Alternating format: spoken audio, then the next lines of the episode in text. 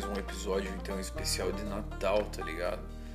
Não pensa em, em nenhum assunto exatamente, cara, a princípio, mas eu tenho notado, cara, numas uns, umas cadernetas. Eu sempre ando com muito caderneta e caderno na mochila, na minha casa, na casa dos meus pais. Tipo, e caneta, assim, tenho quatro canetas na minha, na minha mochila.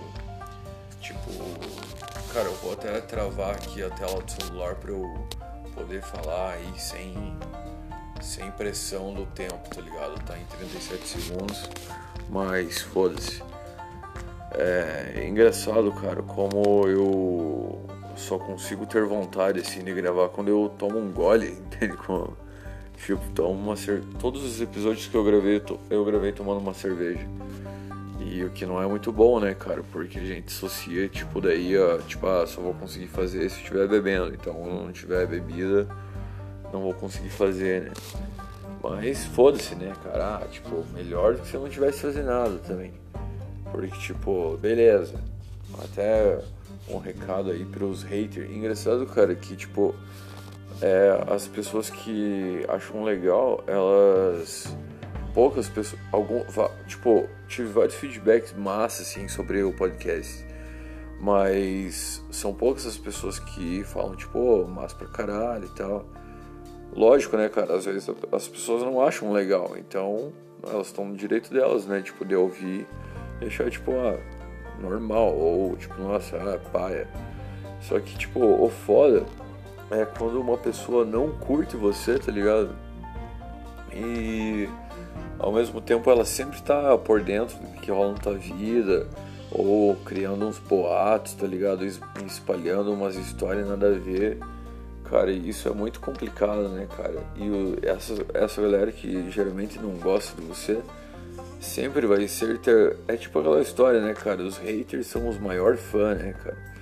Então eu tenho certeza, cara, certeza absoluta, que as mesmas pessoas que me zoaram é, quando eu, eu tinha feito um outro podcast lá em 2017, 2018, eu tinha feito um podcast numa rede social que rolava só criptomoeda, tá ligado? Era o Steemit. Então tinham várias pessoas aqui de São Mateus, teve o Thomas, teve a Carol, teve a Edna, ou uma galera mesmo daqui de São Mateus postava lá no Steamit. E o Steamit era tipo uma rede social que você ganhava criptomoeda, tá ligado? Tipo uma variação do Bitcoin, no caso. É, pra postar, cara, tipo, quando você ganhava, digamos, 10 curtidas, você ganhava tipo 2 dólares, tá ligado? 2 dólares de verdade. Pô, isso muito da hora, cara, mas não lembro porquê, cara, começou a parar de dar boa, tá ligado? Daí todo mundo parou e tal. Nossa, bateu um sono aqui, cara. E daí, beleza. Então, daí nessa época eu tinha um podcast que era o Absurdness Podcast. Tanto que o Absurd Show é uma variação do Absurdness, que foi como se fosse o projeto beta, assim, tá ligado? Pera aí que eu vou pegar um cigarro aqui, dar um mijão e já volto. Continuar a contar essa história. Mas pau no cu dos haters.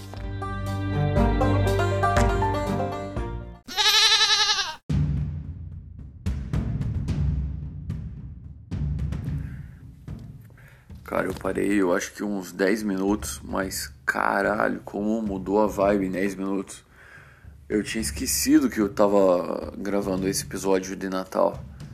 Então, agora que eu voltei a gravar, resolvi pegar o meu minha caderneta que eu tinha comentado. Enquanto eu vou lá buscar essa caderneta, vou continuando essa história aí dos haters, cara. Então, eu lembro que nessa época do, dessa rede social que pagava por curtida em criptomoeda, eu tinha esse podcast e tal. E beleza, era conhecido só pela comunidade lá de brasileiro que tava nessa rede social, tá ligado? Aí lembro que caiu na massa aí, cara, uma época de. Ah, uns pau no aí da cidade, cara, começaram a espalhar zoando, tá ligado? Cara, mas por que, que você vai zoar? Pera aí que tô sem fôlego. Por que, que você vai zoar uma coisa que você não fez, tá ligado? Tipo, tudo. Lógico, eu entendo o sentido da zoeira. Qualquer coisa que a gente zoa. Eu mesmo curto pra caralho zoar qualquer coisa. Pera.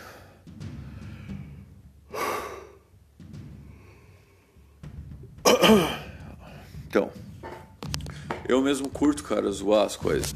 Mas, tipo, por exemplo, se uma pessoa faz um site, eu não vou zoar ela criticando o site, tá ligado? Porque eu não tenho um site.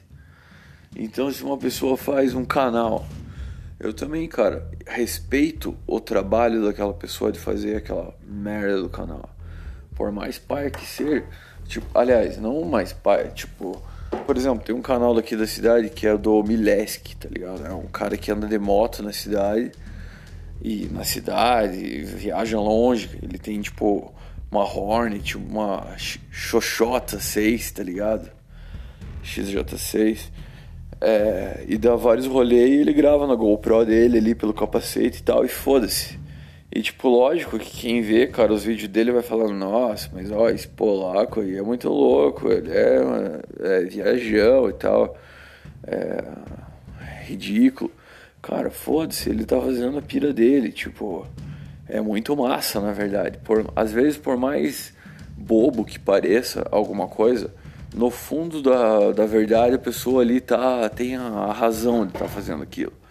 Tipo, ela tem seu mérito, por mais ridículo que seja. Tipo, cara, às vezes uma pessoa, por exemplo, gosta, queria, gostaria de ser DJ e o cara vai lá e posta, sei lá, no SoundCloud uns áudios lá que ele gravou no Audacity, etc, nos programinha de áudio.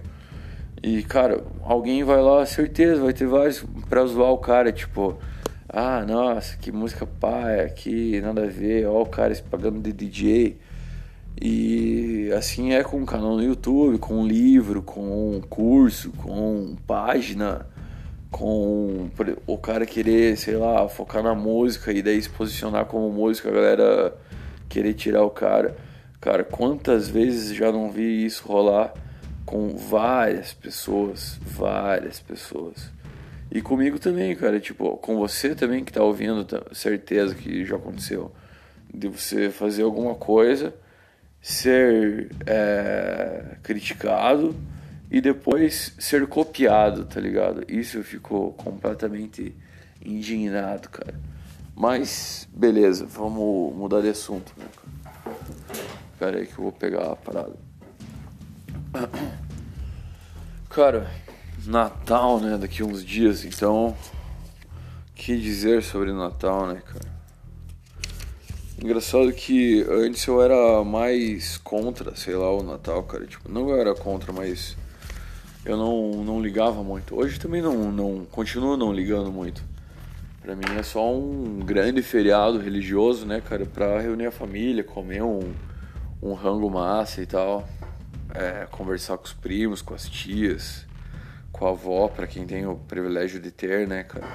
Então, com certeza, tipo, pra quem é, tem essa oportunidade é muito válido, né, cara? Tipo, se reunir com, com as pessoas que, que são da tua família.